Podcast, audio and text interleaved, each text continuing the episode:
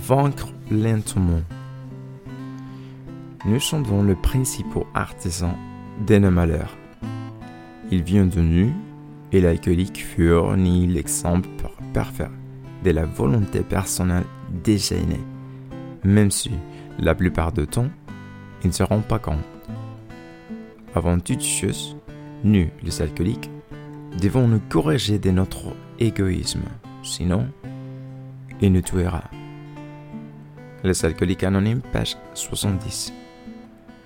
Pendant bien des années, ma vie a été centrée sur moi. J'étais rangé par mon ego de toutes sortes de façons. Égocentrisme, habituellement sur mon sort, autosatisfaction, tout cela venant de mon orgueil.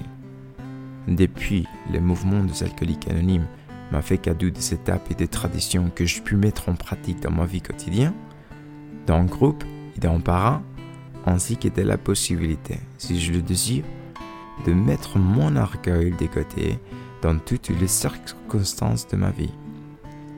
Tant que je n'ai pas jeté un regard honnête sur moi-même et découvert que, dans beaucoup de circonstances, les problèmes venant de moi. Tant que je n'ai pas appris à bien réagir au dedans comme au dehors, tant que je n'ai pas réussi à oublier mes attentes et à comprendre que ma sérénité en dépendant, je n'ai pas connu la sérénité et ma sobriété n'a pas été assurée.